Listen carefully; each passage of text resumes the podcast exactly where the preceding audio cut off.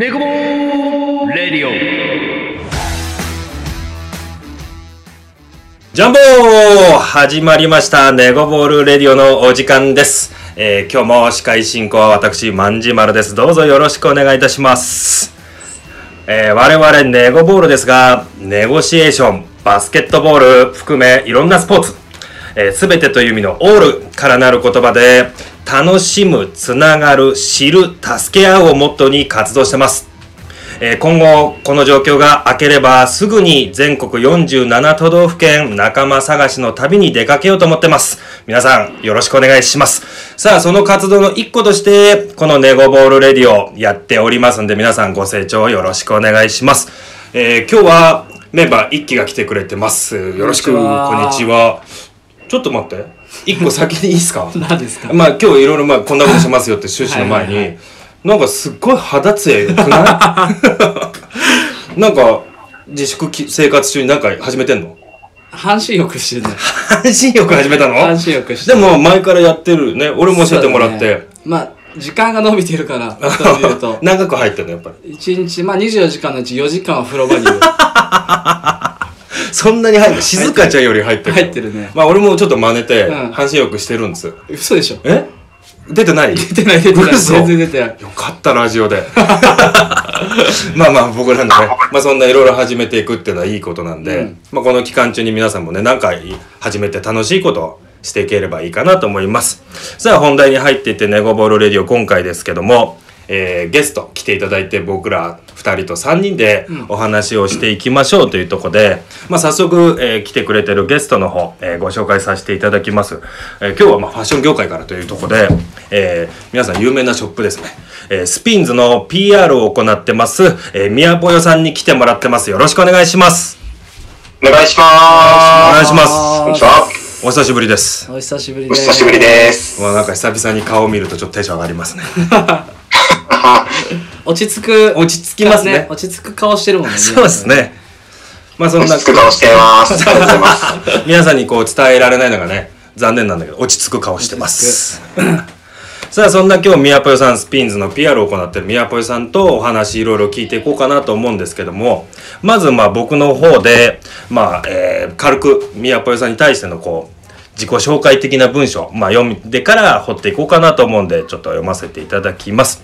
えー若者の流行の発信地原宿の代名詞でもあるショップスピンズの PR をやっている方で、えー多くの芸能人の登竜門として存在するスピンズで日本各地を飛び回り時にはショップにいる従業員をまとめ時には TGC 東京ガールズコレクションなどのモデル衣装も担当してます。そんな宮ポエさんと今日はまあファッション業界と、まあ、スポーツ僕らバスケやってたりとかするんでスポーツをテーマにいろいろお話聞いていければと思いますんで宮ポエさん改めてよろしくお願いしますよろしくお願いします。よろしくお願いします。なんかすごい人的な紹介されてるんですけど、そんなすごくないで。いやいや ま、まあまあ、まあまあすごい人ですね。偉い人ですよねまあまあ偉いです。まあまあです。これ自分で言ってるから結構偉いぞ、これまあまあはいやいやいやいやまあまずねこう今か軽く説明はさせてもらったんですけど宮ポエさんってまあどんな人ってとこまだねこう読んだだけでわかんないと思うんで今まあスピンズで PR、まあ、広報活動みたいなことをされてると思うんですけど、はい。まあ、そこに至る経緯どういう流れで今スピンズに至ってるのかなっていう、まあ、簡単な人生じゃないですけどどんな感じだったんですか、どんな感じかっすね。うん、経緯僕、僕今33歳なんです。今年34歳なんですけど、はいはいはい入社がですね、うんあの、スピンズの、えっと、ヒューマンフォーラムっていう会社なんですけども、えー、18歳の時に入社したんです。なので、僕、うちの会社しか知らないんですよ。社会を。なるほどそうなんです。じゃあもうずっと、まあ、18歳で就職してから今のまあスピンズにずっといらっしゃると。そうですね。高校もアルバイトしなかったんで、働くっていうこと自体が、うちの会社でしか働いたことないんですうよ。わー素晴らしい。もうスピンズと共にあるみたいな感じですね。はい。なんです。で、僕あの、出身がうん大分県大分市なんですよ。はいはいはい、はい。あの、東京ぶってますけど、めちゃくちゃ田舎 育ちで、はい。で、えっと、まあ大分、大分にもあのスピンズあったんですよね。うんうんで、僕あの、高校とか中学校の時はスピンズでお買い物もあ、してましたし、なるほどなるほど。はい、知ってるブランドだったんですけど、はい。ままあ、福岡に高校卒業して出てきて、うんとりあえず服屋で働きたいなと思って、えー奇跡的に一発目で受かったのが今の会社っていう感じなんですよ。でもう十数年ここの会社にいらっしゃると。そうですね。まあ、スピンズ、あの、うちヒューマンフォーラム自体がスピンズ以外にも事業部が、いろいろ他のブランドだったりとか、はいはいあの、まあ、裏方の本部の仕事だったりとかもあるんで、まあ、いろんなことを転々としながら、えっ、と、入社して15年ぐらい経つんですけど、スピンズで、スピンズで働いてるのは、6、7年ぐらいですかね。ああ、なるほどね。その大い物ろんなじ部署にいたこともあったので、ああ、なるほど、なるほど。はい。で、と、ショップの店員さんもやって、えっと、店長とかもやりながら、うんうん。えっと、今の広報の仕事、まあ、プレスっていうはい PR の仕事は、うんうん今、えっと、5年から6年ぐらい。をやらせてもらってるっていう感じです。じゃあもう元からこうファッションに興味があってそっちの業界で働きたいなってとこで、まあ、スピンズに至ってるってことですね。そうですね。昔学生時代からやっぱり洋服すごい好きだったので、うんまあ、単純に若い時って、こう、服屋さんってかっこよく見えたじゃないですうんか。かっこいいかっこいい。もう、男の憧れの、うん。なんか、かっこよくて自由な大人だな、みたいな、うんがあったので、結構そんな単純な動機で、えっと、服屋さんで働きたいなと思って、うちの会社に出会った感じですね。ああ、なるほど。まあ、僕に対して、僕なんかがっていう話ですけど、僕はもうまあそういうかっこいい憧れはたくさんある職業で、好きなものでこう生きていこうってなかなかこう難しいとこもあったりとか、楽しさもあると思うんだけど、僕はもうそれができずに、もう社畜として今やってるんですけども、こう、今まあファッションが好きで、ずっとこう、それを追い求めて今に至ると思うんですけど、好きなことで生きていくって、こう、まず楽しいことってどんなことがあります？喜びだったりとか。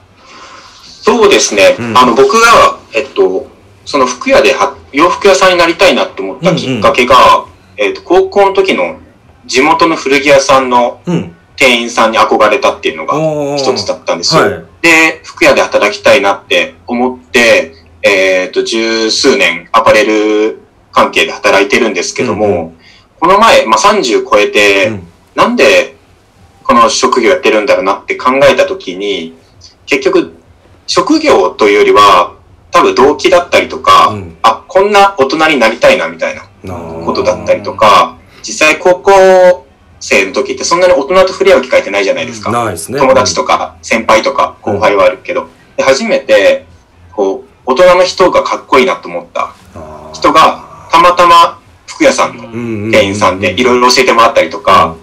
話聞いてもらったりとか、僕の知らない知識を知ってたりとか、で、それをなんか友達感覚でこう喋ってくれるアパレル店員さんになりたいなって思ったので、なんか最近思うのは、まあ別に洋服屋さんじゃなくてもそういううん行動だったりとか、生き方をしたかったんだろうなっていうのが最近思った感じですね。はいはい。まあどちそらかというと。それがたまたまファッションだったっていうところですよね。そうですね。まあ興味なかったらできないと思うんで、興味はもちろん、もちろんある好きっていうものは絶対あるんですけど、はいどなんか主主にコアの部分は違ったなっていう感じは最近気づきましたね。なるほどね。ちなみに、もうこうやってやりたいなと思ってる仕事をやってると思うんだけど、辛いこと、まあこれちょっと好きがゆえにみたいなとこってあったりするんですか？そうですね。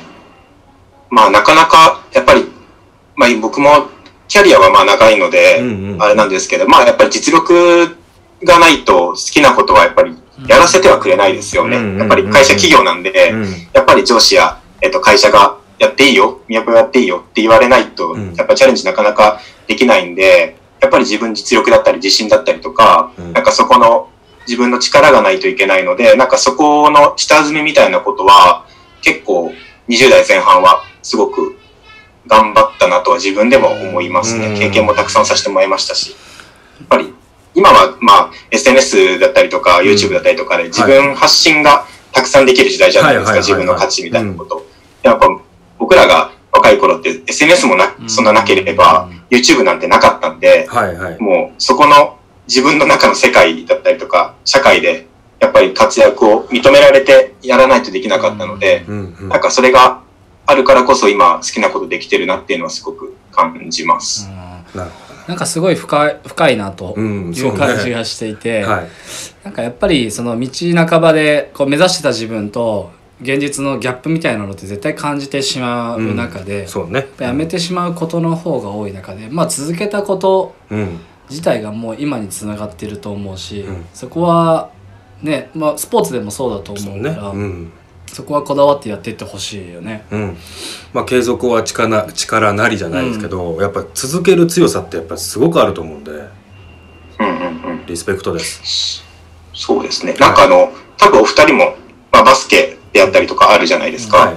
で、僕もまあ服好きだったりとか、うん。あの、履いた時、自分のブランド、スピンズ好きだなとか思ってたんですけど、実際自分がその業界であったりとか、うん。ブランドを作る側になると、うん。昔よりも愛情深くなったりするじゃないですか。うん。なんか昔より今のがバスケ好きだなとか、今、昔よりも今のが洋服だったりとか、うん。スピンズブランド好きだなっていうのは、昔よりも今の方が強いかもしれないですね。うーん。本当に本当に好きなんですね。そう。考えると。そこだね。素晴らしい。好きですね。うん、それがやっぱ好きっていうのが溢れてますもん、今うん。もう。まあだからそんなスピンズなんですけどまあ僕らショップってイメージがすごく強いんだけどそれ以外まあ今大元の母体の会社でいろんな部署があったりとかって話は聞かせてもらったんですけど主にショップ以外っていうとスピンズってどんなことをしてるんですか？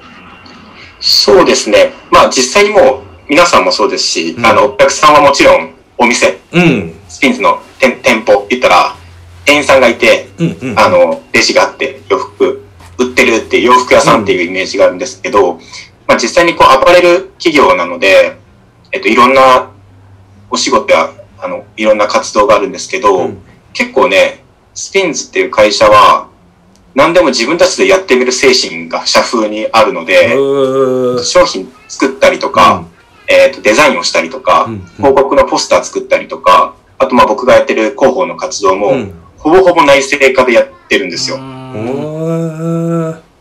んまり、まあ外注をしないというか、人任せにあんまりしたくない、自分、まあ自分たちが思い思い通りのものを思い通りにやりたいっていうのが、うん。我が強いっていうのもあるんですけうんうんど、結構自分たちで何でもやっちゃうので、僕も商品仕入れもさせてもらってましたし、うん。なんかいろんな、えっと、広報活動の広告みたいなことや、モデルさんのブッキングも全部自分たちでやりますし、ああんまりこう、人にお願いしてやるっていうのはあんまりしてこなかったんですけど、最近は結構いろんな人と逆にうん。一緒に取取り組むことが多くなってて、なんて言うんだろう。まあ洋服以外にも、えっと、特に最近僕広報の仕事をしてて、はい。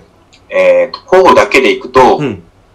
まあ世間一般的に行く、なんか、広告宣伝みたいなことって、うん。えっと、雑誌とかテレビとか、うん。うん。えっと、ラジオとかと、よく駅の看板だったりとか、交通広告看ああ板、はいはいはい。ああいうところでブランド宣伝、宣伝をする CM とか、うんうん。なんかそんなのがあると思うんですけど、うんえっと、僕がね、えっと、今やってる事業が、はい。一個が地方創生事業っていうので、はい。地方に行くっていうことをしてるんですね。うん。なんかそれは、今までは東京で流行っているから、もう東京に来てくださいだったりとか、うん。東京の憧れを持ってるみたいな。うん。で、地元の、あの、地方ローカルの人たちは、なんか、行けねえしな、みたいなことだったりとか、うん。なんか、どんなことが起こってるのかわからないみたいなことがあったんですけど、もう逆に自分たちから行って宣伝した方が早くねって思って、そこの地域に、はいはいはいはい。スピンズ行きますって言って、その地方に、地域に行って、ローカル事業として、そこで催事運営して、そこで直接目で見てもらって、肌で感じて、好きになってもらって、今度東京行った時に寄ってみようとか、うん通販で買ってみようみたいなことを、うん。えっと、逆パターンでやっている事業を一つしているのと、はい。あともう一つが、はい。えっと、バーチャル事業で、うん。あの、他の企業さんと一緒に今パートナーでやってるんですけど、はい。えー VTuber をへ作ってー5月の1日にデビューしたんですけど、はい。えっ、と、VTuber の女の子を一つ作って、はい。えっ、と、その子と一緒にライブ配信をしたりとかしてます、最近。えみやぽよくんとその VTuber の作ってる女の子を二人でやってる感じですか？そうですね、今はちょっとこんな、えっ、と、期間なんで、うん。一緒に会ってできることできないんですけど、うん。今は個人でキャラクターが先に今走ってるんですけど、うん。えっと、落ち着いたら一緒に番組を月1、1本撮ろうかなとへ思ってます。え面白いそれ。なんか想像もつかない。ちなみにその、v、VTuber の子は、ん。バーチャルですよね。うん。なバーチャルです。名前はあるんですか？名前はありますあります。ちょっと。名前はね、つむぎひなたちゃんっていう、ひなひなたちゃん。ひなたちゃん。はい、つむぎんっていう女の子なんですけど、あそそっちですね。つむぎんの方で。なんかちょっとテンション上がります わかんないけど。なんかくすぐられてる。つむぎん16歳。16歳か。高校1年生です。32ぐらいの VTuber も作ってもらっていいですか？そうなんですよ。僕らのそうまあ僕ら、僕らからしたらもう、娘世代なんでね。うん。そうですよね。一回り以上違うんで。うん。そうね。妹みたいな妹娘のテンションなんでね。ね。うん。だから32ぐらいの VTuber でなんかちょっとこうテンション上がっちゃうみたいなのも作ってもらえれば 今後そのことを番組やりたいです僕 あ、でもすごいですよね。なんかやってて思うのは、まあバーチャルなんで何でもありじゃないですか。うんうんだから、最近あの、動物の森流行ってるんですよ。あつはいあつ森。あつ森はいやっぱああいうのを見ると、うん僕らおっさんだなってやっぱ思うんですよね。うんみんな、平気でね、うん。仮想空間みたいなところで自分の分身作ってうん。遊ぶみたいなことがもう当たり前になってるんで、あそうね。まあ、僕ね。僕らの時だとそれはないですもんね。いいとこドラクエの主人公に自分の名前つけるぐらいなもんじゃないですか。いや、そうですよね。ね。つながり方みたいな、この僕らの時代と、ん。ポケモンの通信ケーブル持ってるやつがヒーローみたいな。ー確かに。ほんとそうだよね。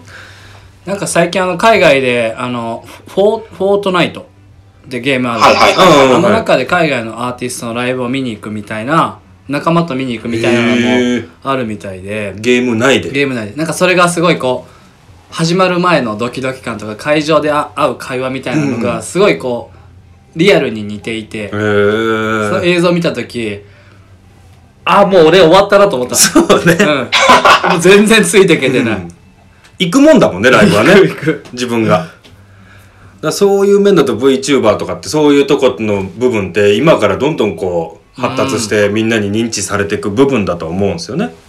うん、そうですね。うん。なんで、両方大事だなと思うんですよね。うん。なんか VTuber はお家でね、VR ゴーグルつけたりとか、うんうん。なんかそうするだけ家で、家から参加できるんですけど、で、地方創生事業してて、やっぱりリアルの触れ合いだったりとか、うんそうね。うん。その場の空気感とか、やっぱり顔を見て喜んでもらう顔を見るみたいなことが、うん。やっぱり充実感だったりとか、やってる感に変わるんで、全く別のことを今自分やってるんで、マジ頭おかしくなりそうな。んですよそうそういう意味でね、うん、現実とこうその違う狭間を生きてるみたいな感じですよねなんか。そうですね。うん。頭切り替えてやらないといけないんですけど、まあこれがうまくクロスオーバーして、うん。一個のなんかメディアだったりとか、うん。コンテンツになったら面白いなとはすごく思いますうね。ーんそうね。その配信はなんなんかで今やってるってことですよねえっと、そうですね、今あの、まあ企業名出しちゃうと、ショールームさんっていう、あの、はいはい。よくテレビ出てらっしゃる、はい。はい、あのかかか前田さんのところ。各方のやつですね。うん。はい。あの、すすごいですよ。うん。あの、AKB グループの子とか、あの、乃木坂の子とかも配信してるんですけど、はいはいはい。5000人ぐらい見てますね、多分。1万人とか、すげえ。配信を。へえあれってねあのやらしい話あれですよね、はい。仕組み的にはこの投げ銭みたいな仕組みですよね。投げ銭です、投げ銭です。もう疎くてわかん投げ銭ってどういうことですどういうことですか？銭を投げるんですよ。だからもうおひねりみたいな？あまあまあそうそうそうそう、そうです、そうです。僕らが、まあ、あの、アプリ課金と一緒で、はいはいはい。えっと、1000円で星を何個買って、その星を投げるっていう感じです。へへー。ああなるほど。えそれは投げられたものはリアルに入ってくるとえっと、パーセンテージで配信した人に、あの、そのな芸能人さんとかは多分、そこを止めてたりとかするんですけど、はいはいはい。一般の子たち、普通にやってるライバーって言われるあの配信者の人たちは、はいはほぼほぼそれが YouTuber と一緒で職業みたいな形でやってる方が方が多いですね。じゃあそれで、えっとまあ、そのおひねり的なものをいただいて生活できるレベルのライバーもいるってことですねあ、めちゃくちゃいると思います。もうそれだけで、全然働くより稼いでる子たちは。だから若い子年齢制限みたいなの一応あるのかな、ライブするのは。ないのかな？えっとね、うん。年齢制限ないんですけど、配信時間は、あの、夜10時まであーなるほどなるほど。高校生なるほどね。みたいなことは、一応、各、なんかいろんなメディアで決まってると思います、ルールは。うん若い子でもうん。すごい頑張って働いてる万次さんより、うん。すごい頑張ってるライバーの方うん。の方がもうね娘世代でも超えられちゃってる可能性ある。そうね 年収超えられてるかもしれないよね 本当に。まあでも大変だと思うけどねすごくね、ただまあそうね僕ら僕みたいな3 5 6のおっさんがライバーですってやってもねバズんないからね。もうなんかもう今の話聞いただけだったら、うん。もうまんじまるっていうもう僕 VTuber ですって V えっとえっと何？架空の人ですっていう設定でもうこれがこのフォルムそうがそうそう。もっと可愛いのとかイケメンのがいいでしょうよもう。でリアルなんだけどやってみるっていうのどう？あもうこのままなんだけど VTuber っていう。バーチャルだと。バーチャルだと。言い張るってこと、うん。もう詐欺みたいなところになってくる。ね 逆におじさん VTuber いないからいいかもしれないですけどね。ちょっとまずちょっと僕見たことないんで、うん。そのショールームのその、ね、皆さんの上げてるやつを。ちょっと一回見てみようと思います、気づいたらやってるか面もしれない白いですよ、その世界は。ああちょっとそっちのね宮古君がやってるやつもチェック入れさせてもらって お願いします。あと喋ってるんですよね？出てる？一緒に出てます、出てます。あの、月1回ぐらい一緒にやってますう。ーんちょっと楽しみですそこもチェックしますので聞いてる人もねちょっとぜひチェックしてみてくださいお願いしおます願いします、はい。投げ銭ください。お願いします。もうすんげえ投げちゃうかもしれないから。で、まあちょっとね、話戻ってとこで、地方創生、地方に対してこういろいろアクションを起こしてるってとこで、まあ僕らも、あのー旅をしてこう全国47都道府県回ろうっていうので、今考えてやってるんだけど、なんか聞いてると、店舗がない地域にも行ってるっていうことですよね。そうです。基本的には店舗がない地域に行ってます、ねあ。、もうそこを、あるとこじゃなくてないとこに発信しに行ってると。そうですね。さっき言ったあの、広報目線で行くと、うんまあ、スピンズがある地域はお店があるんで、うんうんうんうん。まあ、お客さんも認知もあるんですけど、うんうん。意外とスピンズそんなにお店なくて、はい。28店舗ぐらいなんで、ない都道府県の方が多いんですよ、スピンズが。ああ、なるほどね。東京とか大阪は固まってるんで、はい。なので、意外とその、全国的に僕も行って気づいたんですけど、やっぱスピンズを知らないっていううん。方、あの若い子の方が多かったので、うんじゃあ僕らがそこに行って知ってもらうきっかけをするっていう直接的広報活動をしてるんですけど、それって知らない人にスピンズを知ってもらうっていうので、地域に行ってどんなことするの？そうですね。ベースは、うんうん。えっと、よくあるポップアップショップって言われるあの、ああ、催事出店みたいな形の開催をするんですけど、うんえっと、僕が昨年から、主あの、ちゃんと活動してるんですけど、うん他とちょっと違うのは、うん。場所は、その地域の空きテナント。使わせてもらってるんですよ。うんまあ、商店街の中で、まあ、よく、あの、ローカル行くと、シャッター商店街だったりとか、うん。あの、閉まってる店舗あるので、そこを貸していただいて、えーっと、まあ、賃料なくうん。やってるっていうのうんと、あとスタッフはほとんど地元の高校生や大学生あ、に、ボランティアスタッフで働いてもらってるので、意外と、あの、僕たち、まあ、言ったらやっぱり人件費とか交通費かかるじゃないですか。うん。なんかそれが僕一人体一つ行ったら、もうそこにスタッフがいて、えっと、場所がもうあって、僕僕と商品だけ行ったらう、んスピンズできちゃうっていうすごいそれは形でやってますね。じゃあ、ボランティアの地元の子たちを、まあ、えー呼んで一緒にやると。そうですね。まあ、あとも、まあ、僕らが、まあ、スピンズっていううん。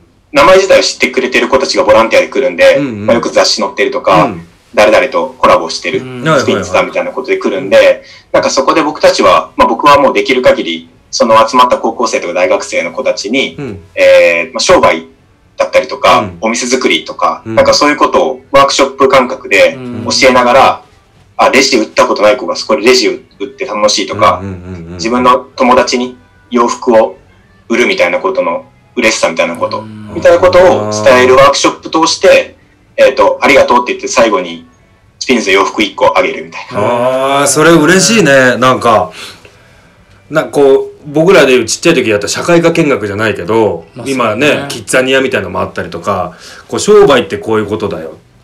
とか、ファッションってこういうものだよ、みたいなのも学べて、一緒に楽しくできるっていう。そうですね、うんうんなかなか高校の授業でね、そこまでやらないので、やらないねまあ、でも大人になって大切なのってそっちなそので、っちだと思う。うん。もう、汚くもなんともなく、お金の稼ぎ方みたいなことや、うんうんうん。あの、商売上手になるとやっぱりね、後々勉強もできなければもう体で覚えるしかないので、それを高校生の時になんか体験できるって、しかも楽しく、うんなんかスピンズっていうブランブランドでできるっていう体験をなんかしてあげさせてあげたいなっていうのは一個あります。いやそれはめちゃくちゃ面白いですね。その中で地方まあ結構やっぱ人来るんですか？そういうのやったら。えっと、うん。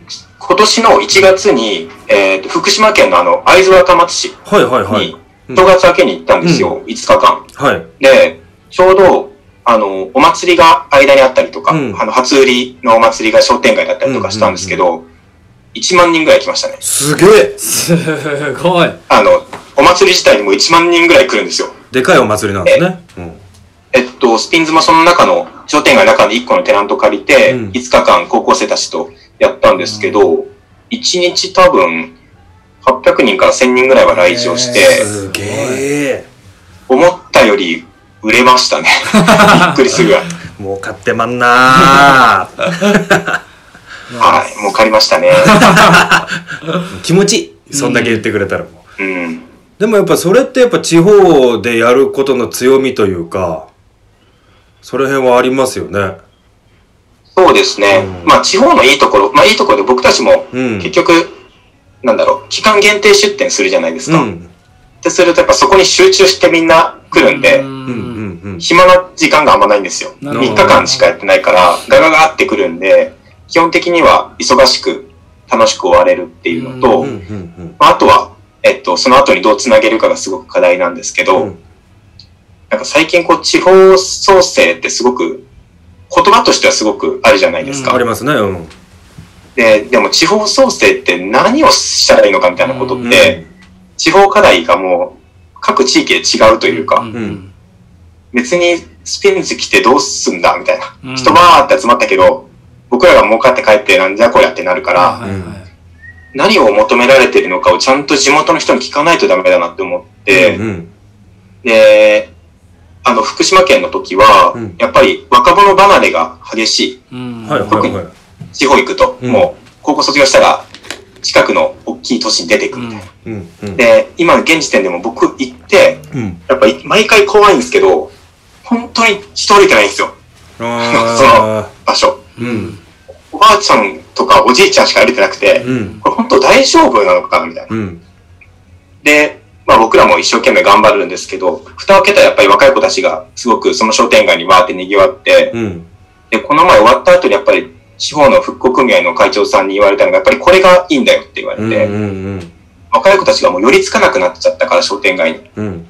また来るきっかけがそこにできて、うん。スピンズっていう外から来たブランドだけど、若い子たちがこの商店街でお金を落とすという行動すらしない人たちがうん。したことが大事だよって言われてあ、なるほどなるほどと思ったので、うんまあでもまだ僕らが帰った後にもう一回商店街に来るようなきっかけは作んないといけないのうんでそ、うですね。例えば地元のなんか、えっ、と、スイーツ屋さんとコラボして、うん。そこのクーポン券配ってまた来僕ら帰った後も来月行こうかなみたいな。なんかそんな仕組みは作らないと、結局、地方創生の成功って、環境、観光事業をして、うん。あの、観光地として外からお客、たくさんお客さん来てう、ん。地元が潤うか、地元の人たちがお金を自分だと地元で使うようになるか、どっちかしかないんで、そうねうん。うちはやっぱり観光事業で、まあ僕らきっかけで、僕ら帰った後に観光地になることはないので、うん。どちらかというと、地元の人たちが地元でお金を使うきっかけ作りみたいなことが、えっ、と、できる。特に若者、高校生とかが家にね、いて、通販で買い物したりとか、うん福島県の子もやっぱり聞いてたら、お客さんに聞いてたら、うんもうお金貯めて深夜バスで東京に行って買い物しますみたいな。多いんで、うんあでも地元にも服変えたりとか、そういう大人がいるっていうことを知ってもらうのは大事かなとは思いますね。それやっぱりじゃあ自治体とか復興組合みたいなとこと,、えー、と一緒にややり取りして盛り上げてるっていう。そうですね。うん。あの、パターンは何個かあるんですけど、はいはい。一個はやっぱり地方の、その、復興組合みたいな人たちとやると、街を動かしてくれるので、はい。すごくやりやすいのと、うん。その前、去年は新潟県の三条市っていうとこ行ったんですけど、はい。そこは、えっと、若者が僕よりも若い25歳ぐらいの男の子たちがうん。カフェをやってて、はい。その子たちが街を盛り上げようっていう活動をすごくしてる子たちで、その子たちと一緒にやって、そのカフェ自体を、なんか僕ら復帰きっかけで高校生のたまり場みたいなことにしたいね、みたいな感じでやらさせてもらいましたね。うーん。いや本当にね僕ら地方回るっていうのもやっていくんですごくためになるというかね、うんそうだね。ああなるほどなと。なんかそこまでうん。今大きいことってまあできないというかうん。考えれてない部分もあるんだけど、うん。やっぱり行ってその街を僕らなりにこうちゃんと見てそれを発信していくっていう作業はやっぱ行くからにはやっていきたいと思っていて、うん。今の話はすごくためになるし、はい。なんかまあまだギリギリ若い僕ら世代がやれることっていっぱいあるんじゃないかなと思うんで、ねうんそこはちょっと引き続き意見をねねもらえたら、今後ともどもこうやり取りさせてもらって、ん。勉強させてもらいたいなと思って、うんお願いします。いえいえ、僕もまだ始めたばっかりなんで、今やってて一番良かったなって思うことだって、うん。ご飯が美味しいですからね。大事ですよね でもそれ。一番いいのって。いやでも行った土地醍醐味でです。ね特産物とか、そういうものがいっぱいあるからそれを食べれるっていうのも自分のモチベーションにもなるじゃないですか。はい。ね。いやちょっとそれは今後いろいろ掘っていきたいな、うん。やり取りさせてもらいたいなと思いますんで、まあ、ちょっと今度ねこのファッションってとこで行こうかなと思うんですけど僕らまあもともとやってたスポーツがバスケットボールがあのはい主でこうやってたんだけどそれってまあバスケってどうです？や見たことあったりとかやったことあります？えっとね、僕あの、小中バスケ部だったんですよ。バッチシ。バッチシ最高。だったんですよ。はい。で、あの、まあ、このきっかけも、うん。あの、いきくんと、うん。あの、友達になったのがきっかけだったんですけど、まあ、はいバスケやってるっていうのもあったし、うん。なんか一緒にやりたいね、みたいなことを、やりたいねを1年以上言ってて何もしてないっていう、あ のじゃあもう今日は一歩目ですね。けど、うん。バスケで、まあ、僕33歳、今年34歳なんで、もう、ドンズバのミニバス自体はスラムダンクやってて、ね、えーと中学校時代はアイバーソン世代で、NBA も盛り上がってて、うんなんかそんな時代を、青春時代過ごして、うん。高校生の時は、あの、スポーツ系 b ボーイが流行ってて、ああそうね。うんうんうん。うんバスケシャツ着てる b ボーイが、うん。なんか流行ってた時代だったんで、結構その、自分の青春時代はもう、バスケイコール、イケてるおしゃれみたいな、ああー。なんかそういう、もうドンズバ世代を過ごしてきたので、うんうん今でもやっぱりバスケはいけてるなっていうのはすごく思うしあ、そうなんだ。あのー応援したいなって気持ちはすごいあります。まあその中でバスケまあ今そのドンザバ世代って昔はこうねバスケのシャツ着てみんなで出歩いてとかっていうのはあったりしたんですけど最近のバスケのファッションとかってなんかこう気になるとか思うとこってあります？そうですね。うまあバスケっていうそのスポーツ自体、ファッション以外の全体的に言うと、まあ僕らもこう、体を動かすっていう中でこう、よくスポーツをしたりするじゃないですか。うん社内の仲間だったりと知り合いで。で、まあ結構一番出てくるのフットサルとか。フットサルしようよって結構あるんですよね。うん。で僕もやりますし、サッカー部でもなく、フットサルも全然できないけど、うん。フットサルは一緒にやったりとかうんうん。するんですけど、バスケやろうぜってならないんですよ。ね。確かにね。で、まあこれ僕は自分が経験者でやってたから、たまにバスケやったりとかしてたんですけど、うん。一般的なイメージは、一部はやっぱりしんどそう、うんああなるほどね。うんうんうんうん。疲れそう、みたいな、うんうんうん。なんかそんなイメージと、うん。あと場所が少ない。まあ間違いない。うん。まあ、体育館借りないといけなかったりとか、そうね。うん。あの、バスケ道具みたいなこともなかったりするみたいなことが一つと、うん。まあ、あとは気軽さみたいなこと、まあ、フットサル会場があって、うん。とりあえず集まってみんなでワイワイやろうよみたいなうんうんうん。感じが、フットサルは、あと女の子も全然入ってやるみたいなことが、結構バスケやってる人ってガチだよねってこう結構言われることがすごくうんうんうん。多く、なんかそれが結局経験者と未経験者の差がなんかすごくあって、うんうん。なんか経験してないからちょっとバスケできないよみたいなことがすごく言われるのが、結構一般のイメージかなとは僕は思います。つきにくいイメージがあるしそうですねそうなるとね。はい。なんかそんなことはすごく、えっと、一般の人、子たちはそんなことを言われますね、僕も。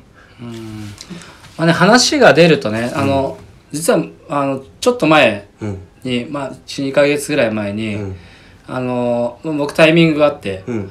宮ぽよの事務所にちょっとお邪魔させてもらった時があってまあちょっと手伝いにその前前の日まで朝まで飲んでて一緒に。うん。明日来てよみたいなノリでうんうん行くわって言っうんてそのまま行った感じだったんだけうん。どまあねやっぱあの話してるとん。中には若い子で「いや昔バスケやってたんですやりたいんです」うんでなんかそのイベントとか見れる場があったら、ん呼んでくださいみたいな。子ってやっぱいるんだよね、うん。割合的には結構いるんだろうなと思うけど、やっぱそのやれる環境がない見る環境、まあ情報がないっていうところがすごく大きいのかなとは、なるほどね。メディアとかも含めてとでしょ、まあやっぱりフットサルとかサッカーって、まあ、日本代表の試合とかもねすごいこうゴールデンタイムでやるし、まあ、あとファッションに関してつなげるとサッカーのファッションも結構おしゃれじゃないですか。うん。だあの辺もなんかこうねとっつきやすいのかなっていうところでねフットサルなのかなそうですね。まあ、うんなんか結局でも、バスケの、なんかファッションツールって、やっぱり今でも人気じゃないですか。言ったらもうスニーカーとかも、うん基本的にバッシュじゃないですか。うんう人気があるのって。まあ、うんジョーダン1とかもそうですけど、うん結局、スニーカー価値ってすごくあるんですけど、うんバスケ感覚あまりなくみんな買ってるというか、あーそあーもう馴染みすぎちゃってるのかなそういう意味ではそのファッションっていう意味ではですね。うんまあなんかやっぱ靴なんかも僕らはこれみんな昔バッシュで履いてたよねみたいな先輩が履いてたなとかっていう記憶はあるじゃないですか小中とかっていうと。はい。でも今の子たちって、まあ、子たちって言い方したらあれなのかもしれないけどもう普通に売ってるえどこのどっかの靴屋さんで普通に売ってたりするからバッシュとかバスケのものっていう感覚がないんでしょうねまずね。うん。スニーカーとしてやっぱり見て、まあ多分、ジョーダン1いろいろこうコラボしたりしてみんな買ってますけど、じゃあジョーダンのプレイ見たことある人は多分ほぼいないと思うんですよ。うんなるほどな、まあ、まずジョーダンっていうのが名前なのかどうかもわからない人もいるだろうね。んそうですねそっかそうだよね、靴の名前だと思ってるかもしれないね。ああ、うんなるほどそうね。そうなんです。結構それが強く、なんか僕はバッシュだから、僕最近だってポイントゲッター欲しいですか？ああ、いいね。ポイゲねポイポイントゲゲー。ッターやっぱり欲しいな。もう普通に私靴で履けたいなと思って。あ今それ用にソールも改良されて、スニーカーで値段もあの時、僕らの時3万円とかしたじゃないですかうんうん。あれが半額ぐらいでね、1万ちょっととか1万5千ぐらいで買えたりするようになりましたからね。ちょっと気になりますよね。僕ら世代は。そうですね。うん。まあいろいろこうファッションだったりとかまあそうやってバスケのこともそうなんですけどなんかこうスピンズとかまあ宮ぽよくんとしてっていうのもあるかもしれないですけどあのスポーツかけるファッションみたいなとこで動いてたりとかやってることってあったりします？そうですね。なんかスポーツって結構難しいなって僕思うんですよ。うんあの、スピンズいろいろコラボレーションしたりするんですけど、はいはいまあやっぱりファッションっていうところと、なんだろう、密接なものの方がやりやすかったりとか、うん。逆に、こう、そのビジョンが見えるコラボレーションやるんで、うん。まあ一番わかりやすいのは音楽とか、ああなるほどね。まあ音楽かけるファッションってもううん。切っても切れないじゃないですか。うんそうですね。なので、まあアーティストさんとコラボしたり、バンドと一緒になんか洋服、T シャツ作ったりとか、うん。なんかそんなことは結構昔からやってることの延長線上で今もやってたり、うん。なんかそれが、こう、カルチャーとして、うん。それが今なんだろう、YouTuber になったりとか、アイドルになったりとか、えっと、アニメとか、うん。漫画とか、なんかそういうサブカル的なところのファッションみたいなことはすごくあるんですけど、うん。スポーツってなると、なんか一気にかっこよくおしゃれにするのが難しくなるというか、ああなるほどね。なんかそんなことはすごく感じてて、特にサッカー、バスケはうん。メジャーであるがゆえに難しく、うんうん。なんか逆に、じゃあ卓球やりましょうよって言われた時に、うんうん卓球って結構未知だから、あ何とでもできそうみたいうんな、逆に。おしゃれにかっこよく。そうかそうね一応卓球は卓球でブランドがあるんだろうけどはい。あのーまあおしゃれなジャージとかって言ったらそんなになんかこうあったりとかしなそうなイメージですよね。そうですね。うんで、卓球のその、えっと、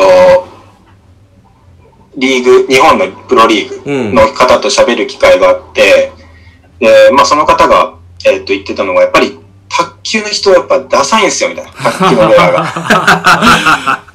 な、なんて言うんだろう。こう、言葉じゃあんまりこう説明ししづらいんですけど、卓球選手が着ているユニフォームって、なんかもう、ちょっとテカテカのなんかポロシャツみたいなので、うん。なんか、斜めに黄色と青のデザインがバッて入ってたり、なんはいか、ちょっはいと、スプレー斜めみたいな、うん。シャーって入るような、ピンクと水色みたいな、うん。すごく古典的なユニフォームがすごく多くて、あれのファッション性やおしゃれ性を、そもそも卓球業界が求めてなかったりとか、プレイヤーの子たちも、うんそこにおしゃれを求めてないんですよ。ことが言われてて、でも結局それをやってる以上、一般の人たちにかっこいいって思ってもらえなく、うん。卓球って、まあバスケとかよりも、それこそ卓球とかってほぼみんなやったことあるじゃないですか。うん。遊びでも。うん。気軽に卓球できるし、うんあの、ゲームセンターとかにあるうん卓球屋さんとかでも。でも、そこから深掘りをしようと誰もしないというかう、。うんん。うん。多分、ボーリングと一緒ぐらいの感ああ、覚。確かに確かに。そうね。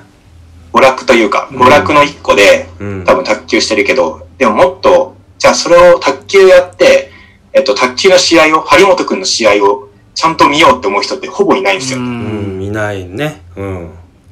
で、バスケもこの前、イキくんと話したんですけど、でも八村塁が登場したことで、うん。ちょっとバスケ、昔やってた人が戻ってきたりとか、うんちょっと今度バスケやってみようかなみたいなことってあるじゃないですか。うん。あの、サッカーも、えっと、誰かが海外リーグ行って活躍してたら、ちょっとサッカーしてみようかなとか、うん。ちょっと深夜やってる試合見てみようかなってあるんですけど、うん。逆にこう卓球とかってそこまでもいかないっていうのが課題なんで、何かメディアやこういうスピンズとかのブランドと一緒にやることで、ちょっと近い距離にしたいみたいなことを言われたんですね。ってなると、バスケって結構もう完成されてるものがすごくあって、うん。かやっぱりもう NBA っていうもう。うん譲れない部分というまあかぶれない部分があって、まああのカルチャーがうん。もうバスケットのイメージ作っちゃってるから、うんやっぱまあ音楽で言ったらヒップホップとか、うん。昔で言ったらビーボーイ今だったらもう少し綺麗な格好して NBA 選手登場したりするけど、うんそれがもうねイメージになっちゃってるからそうねそこから大きくそれることってなかなか難しいけど、うん。もっとなんか俺は自由でいいのかな音楽も別にヒップホップだけじゃなくていいと思うし、うんファッションもねなんか奇抜なうん。のが出てきてもまた一つそのきっかけ若者が見るきっかけみたいなのには近づいていくのかなっていうイメージは、そうね。うん、まあ別に。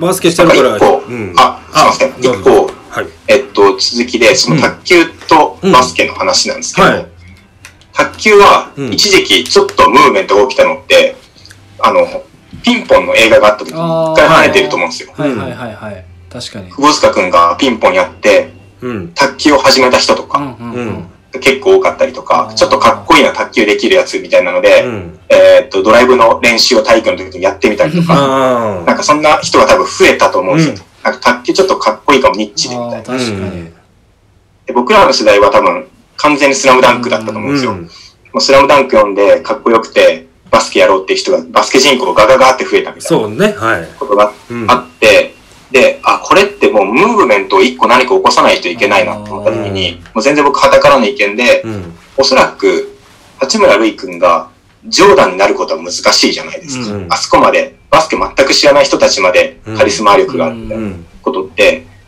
あの、まあ、こ今後、あの、どのぐらい活躍するかにもよると思うんですけど、結構その一大ムーブメントとして世間一般の人たちからバスケすごいなってなるのって、うん。結構時間かかったりとか難しいなと思うんですけど、仮に、菅田将暉くんが、僕実はバスケ超好きで、えっと、休みの日バスケしてるんですよみたいなので、うん。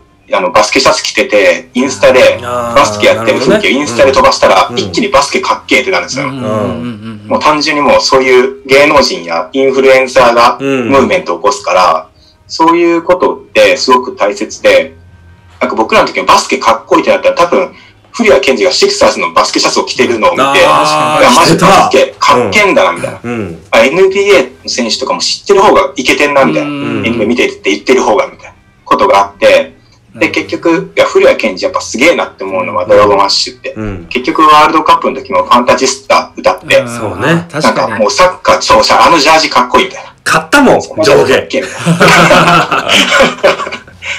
いやあれが、やっぱムーブメントというか、おしゃれ見えするのってう、ん選手なくてもいいなって思ったんですよね。うんなんか、そこら辺が、もう一回、こう、まあ、バスケを誰が発信するかとか、うん。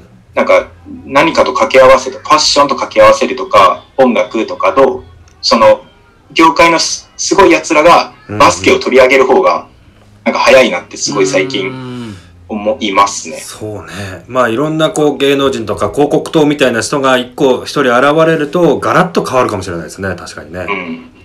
発信しようかなじゃあ切るってこと？一気が切るってこと？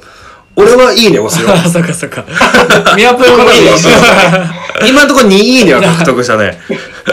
まあもうそもそもバスケ好きな人にいいねしてもらもう、大元の根本とはずれちゃってるからね。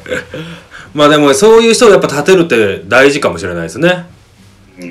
やっぱ「スラムダンクってこう僕らに残ってるアニメ漫画だけどその後っていろいろバスケ漫画とかアニメもあるけどそこまでこう一大ムーブメントになるものが今のところ出てきてないし、まあドラマにしてもですね。うん。なんかこうこの前のノーサイドゲームとかってラグビー多分すごいあねあれで僕もラグビーちょっと面白いなとかって思ってるしああいうドラマとかもね影響力絶対あると思うし、まあさすがに僕らもドラマ絡めないからね。難しいけど。そう。いけるんです？一応なんか俺、うん。モード的にはもううんそっちの人になってるからそっちの人になったうん。モードだけはね、はい。役者さんで、うん。役者さんで。まあでもそういう何かこう一個きっかけがあれば変わっていくかもしれないですねバスケはね、なるほどな。ちょっと今日いろいろためになるな、まああとは僕こうちょっとこう聞いていきたいのがまあ僕ら旅してこうよ。さっきも地方いっぱい行ってるよっていう中で僕らは今後まあ今こんな状況なんで旅できないんだけどあのできるようになってからもうこんなことしたら面白いよやってみたらっていうのはなんかこう宮ぽよくんの中でありますか？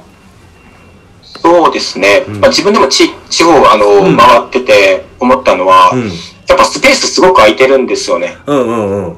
あの、特に、あの、ローカル行くと、もう無駄にでかい駐車場のスーパーとか、あの、もうやっていない駐車場がだだっ広いパチンコ屋さんとか、なんかそんなところが多いので、結構もうそこにお金かからなかったりとか、うん。交渉次第で使わせてもらったりするので、なんかそんなところで、こう、フリースロー大会やったりとか、えっ、と、ドリブル、ドリブルリレーやったりとか、うんうん。なんかそういう、みんなが楽しめて、うんなんだろう、逆にでも、しかもバスケ部の子たちはなんかそこでプチヒーローになるじゃないですか。ん。そうね。ん。うんうん。あ、かっこいいんだ、この子みたいな。うんうんなんかそんなことができてみんなで楽しめることをできると、見え方すごくいいなと思ったり、そうねうん。あと、バスケ、まあバスケなんですけど、まあフリースタイルバスケとかはやっぱり見るだけでも楽しかったりするので、うんなんかそんなことがエンタメとしてはできたら、なんか面白いなとうんうん思います。うんうんいやそれはねちょっと行った年でやってみたいですよね、うん。まあ本当に、まあ、今後の構想の中でゴールを僕ら持ち運びしてそこにいきなりゴール作るみたいなのもちょっと考えてるとこもあって、うん。まあ、そういうのも今おっしゃるみたいなことができるのかなと思うんでちょっと今後相談させてくださいいろいろ。はい。はい。ちょっと気持ち高ぶっちゃってるんでいいですか、いいっす。どうぞ。あの一応ねうん。旅のテーマがネゴボールでうん交渉っていうのをテーマに入れてるんですよ。おはいはいはいどうぞ。いいいですか？いいですよどうぞ。なんかねせっかく、うん。まあ、ヒューマンヒューマンフォーラムさんやられているじゃないですか、うん。地方創生、うん。なんかこうねちょっと言いづらいから言っちゃうんだけど、うん言っちゃって。なんか一緒にやらせてくれないですか？いやね、一緒にやっぱやりたいなって思うんですよ。で、僕、うん。あの、まあ、洋服屋さんとして行くじゃないですか。はいで、でもやっぱり行って求められてるのってエンタメなんですよね。うーんだから服を売ることしか僕らできなくて、もちろんそこでの良さだったりとか、はい大切さはあるんですけど、やっぱ来る、来る若者たち、どうせなら楽しんでほしいんでいっぱい。街の大人の人たちも。うんあと、スピンズって結構、女の子に人気があるんで、はいうん男の子来ないんですよね、あんまり。うーんで、メンズコンテンツで、まあ部活だとしたらやっぱりスポーツだったりとか、あとゲームうん。とかが、やっぱ男の子の好きなコンテンツなんで、それ一緒に持っていったら男の子も来るな、みたいな思ったので、ぜひなんか一緒にはしたいなと思います。そうね、まあ、あのちょっと僕も今交渉してくれて思ったのがまあ地方でこう「ポップアップ出す時に、うん。なんか僕らもね一緒に行かせてもらってそこでゴール立ててなんか、今おっしゃってたようなこともできたら男の子も来るだろうし。一応売り上げはもう82で 2, 2はそっちに渡すんであのアパレルの売り上げですよ。スピンズの売れた分の2はそっちに渡すまあそうね8になるだろうね 普通に考えたら。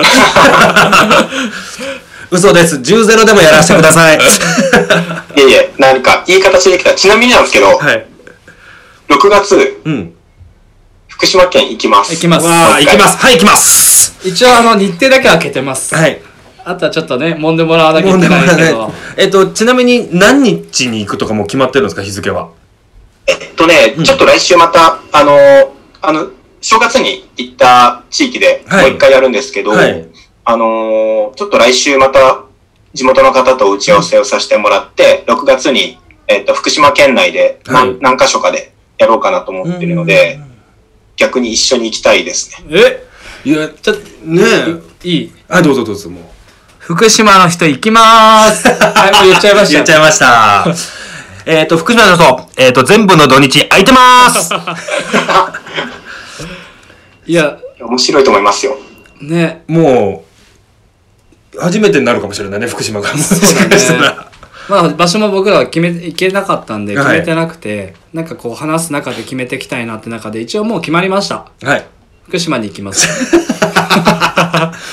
えっと、ごめんなさいね。せっかく来てもらっていろいろ喋ってもらってるんですけど、もう、あの、逃げれません。もう予約、予約確定もう予。約ですね、はい。いや、ちょっと、進展しましたね、旅がしました。言ってみるもんですね。に大丈夫ですか？後悔してません？いや、ぜひ逆にでも求めますよ、僕も。中身を。お願いします。面白いことしないといけないんで、はい。ぜひちょっとそこはお願い、します。やり取りさせてもらってお願いします、じゃあ。はい。いや、ここ行ったら面白いよ、みたいな質問しようと思ったんですけど、うんなんかありますって聞こうと思ったんですけど、もう福島です。うん、そうです。はい。いや、すごい、やばいっすね。うん。まあちょっとね、いろいろお話、いろいろ聞いてきてるんですけど、まあ僕らこの、まあ旅ももちろんメインでやるんですけど、このラジオも継続的に続けていきたくて、まあつなげよう友達の輪じゃないですけど、あの、まあ、いいテレビショッキングじゃないけど、あの、いいと思うのね。そんな感じでいろんな友達紹介してもらえたらなって思ってるんですけど、今こうパッと言われてあれかもしれないんだけど、います？こうご紹介してくれるような方。そうですね。うん。なんか最近結構多いのが、あの、もともと企業を勤められてたりとか、うんあのーいろいろ大企業おられる方もいたりとかしてるんです。結構フリーランスで、あの、活動をされる方が多くて、この1、はいはい2年。で、新しいことを始めている方うん。と、いろいろ連絡取ったりとか、まあ今この時期なんで会えないんですけど、はい。えっと、今度ちょっと僕が今一番興味あって会ってみたいなっていう方がいて、はい。その人がやってるのが、はい。えっと、農業をやってる女の子をフックアップしてるんですよ。ななんかもう俺今想像してるだけでちょっとテンション上がってるんだけど。農業をやってる女の子をピックアップ、そう、フックアップして、し何、服装も農業の格好をしてとか。そうなんです。あの、イインスタのアカウントを一個作ってるんですけど、はいはいえーっと、農業の農で、うんノーガール、ノーライフっていうアカウントを作ってて、なんかいいなおい、ねなんかいいなおしゃれですよね。しゃれうん、おしゃれ。でそこに出てる女の子は全員ガチで農業してる女の子たちの写真がいっぱい上がってるんですよ。ええー。じゃあ、仕事としてもうやってる人たちなのか、あ、そうです。あの、まあ、じ、自分、実家が農家の方もいらっしゃいますしあ、あの、を継いでる方もいらっしゃいますし、新しく自分で、まあ、ローカルの方で、うん。えっと農園を自分で作って、えっと、いちご作ったりとか、うん。あの、はい。野菜作ったりとうんうん。かしてる方もいらっしゃるんですけど、そういう、まあ、女の子たちをピックアップして、まあ、多分始まったばっかりなんで、ここからどういうふうに進化していくかはまだ、あの、僕も話聞いてみたいなと思ってるんですけど、うん。その方が全く違う業界からそっちに行ったので、ちょっと話を聞いてみたいなって僕も思ってますし、何か白特に地方ローカルで、はい。えっと、アップしていってる方なんで、うん。逆にまたお二人とも繋がれたら何か面白いことができるんじゃないかなとは。まあね、農業ってとこう、都会でできるイメージがないんで、どうしても地方の空いてるスペースを利用してとかになってくると思うんで、僕らの地方に行くってとこで行けば、ぜひお話を聞いてみたいです。そうですね。うん。まあ、あとはもう、その農ガール、農業ガールというんですかね。まあ、そこに掘りたいよね、もうね。もう勝手な想像どんどんしてるもんね。うん。まあちゃんと俺はもう農業が好きだしね。うん。もううちもだって実家山梨県ですけど、うんお米作ってますから、うちそう、でもそうガチの話されちゃうとさ、うん俺今、女の子目線じゃなくて農業に興味あるっていう方に持っていこうと思ったのにさ、本当に俺農業好きな人になっちゃってる。そうね。まあ、そまあ僕興味はありますけどね、もちろんね。いや、まあぜひぜひ、ちょっとその辺も後ほど詰めさせていただいて、はい。まあその時には一緒に来ていただいて、ラジオで一緒にお話ししてもらっても全然構わないので、ぜひお願いします。はい。ぜひお願いします。いやー、すごい、なんか、いろいろ今日旅もそうだし、まあ今やってるファッションについてもそうだし、いろいろ話聞かせてもらってて、ちょっともうね、時間が迫ってるんですけど、もっともっと聞きたいんだけどね、本当は。まあちょっと最後に、あの、スピンズとして宮ぽよくんとしてってとこで、まあ、今後こんなことを考えてますよやろうと思ってるよみたいな、まあ、PR 的なものって何かあったりしますか？そうですね。まあ、逆に僕、お願い二人にしたいことがあるんですけど、え？ドキドキ。ー、ドキドキする。一個は、はい。あ僕、その地方活動みたいなことは、うん。まあ、今後もやっていくんですけど、やっぱり関係性やつてが一番大事なんですよね、やるにあたって。はい。うんで、えっ、と、二人が今後回っていくのであれば、はい。その時にスピンズの宣伝してほしいんですよ。ああ、もちあろん。もちろん。そのために福島県に一緒に行って、一緒にやって、こんなこともできますよっていうことを言った時に宣伝していくと、あ、じゃあ今度、スピンズ呼んでくださいってなった時に、やっぱつながりができるので、はいはいはい。なんかそういうことがつながりに、まあ、悪い方したら営業活動してほしいっていう感じなんですけど、あ、でもすごい。僕らも全然支援しますし、あの、お手伝いはさせてもらうので、なんかそんなこと一個はいはい。やりたいなと。じゃあ僕らこういろんな土地土地行くんですけどまあスピンズさんのお名前を使わせてもらってもいいですよかねそうなるとか、なんだろう、スポンサー枠として、もし何かお手伝いできれば、参加した人にスピンズのクーポン配ったりとかも全然 OK ですし、素晴らしいなん。かそんなことができたら。なんか俺ね、うんあの、今交渉の流れになって、うんあの、こっちの交渉飲んでもらったのに、うん断ろうと思ったの。だけど、なんか良すぎてね、んありがたすぎて、ぜひ。でもそう思った。俺も話の内容次第では、無理ですって言おうと思ったんですけど、まああの、素晴らしすぎて、はい、お願いします。まあ、いずれにしてもお願いします福島、まあ、あと、もう一個は、えっと、僕今東京、まあ、渋谷に今事務所あるんですけど、えーっと、キャットストリートに、えっと、うん事務所があるんですが、引っ越しましあの、いきくんに手伝ってもらい、引っ越しが終わりました、はい先月。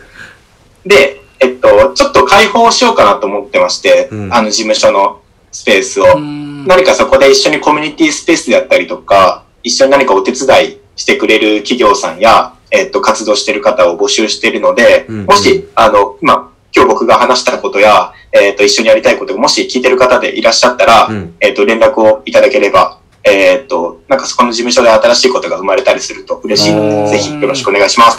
ぜひ、なんか僕らの概要欄でも貼れるのかな、うんご紹介でね。一応概要の、まあ、このラジオ出すとこの概要ページに、まあ、今日出た話を一通り載せさせてもらうのとホームページにもあの出ていただいた方ゲスト欄一応作っててそこに簡単な紹介とリンクとかはい。を貼ってるんで、うん。見てもらってあの直接みあのスピンズさんのとこに、うん宮ぽよさんって人のラジオ聞きましたでもいいと思うし、うん。まあ、こっちに連絡してもらってもいいと思うし、つなげてくださいっていうのもね、まあ僕らもそういうことをやらせてもらいますんで、ぜひ一緒にいろいろやって楽しいことしましょはい、よろしくお願いします。う。なんかこう、今日はなんかトントン拍子でなんかいい話だね。素晴らしいいや、ちょっともう、あと2時間ぐらい取れないかな。何も聞きたくなくなっちゃう。もうなんかし気づいたら家まで行ってるかもしれない、もいや、また延長戦はね、ゆっくり飲みながらでもできたらいいですね。う。まあ、下手したらもうこのラジオに、みやぽよさん第2弾があるかもしれない。新鮮のね、また来ていただいて。はい、ぜひお願いします。すいませんまあちょっとお時間になっちゃったんでここいらで終わらせてもらおうかなと思うんで、まあ、今日はあのスピンズの PR 宮古さんにお越しいただいていろいろな僕らにためになる話貴重な話聞かせていただきました、えーいろいろ交渉も成功した部分たくさんありますんで今後ともぜひともよろしくお願いしますお願いします。さあ改めてもう一度ご紹介させていただきます、えー本日のゲストは、えースピンズ PR 宮古さんでした。ありがとうございます。ありがとう。ありがとうございました。会いましょういやー。イエイいえ。なんか行く土地も決まっちゃったし。でまあ交渉して、うん。ね一緒にやらせてもらえると、うん。でしかもまあ名前も使わせてもらって、うん。僕らも一緒にやれるみたいそうだね。ななんか飯とか勝手に作っちゃおうか。飯とか作っちゃう？スピンズ森一気みたいな。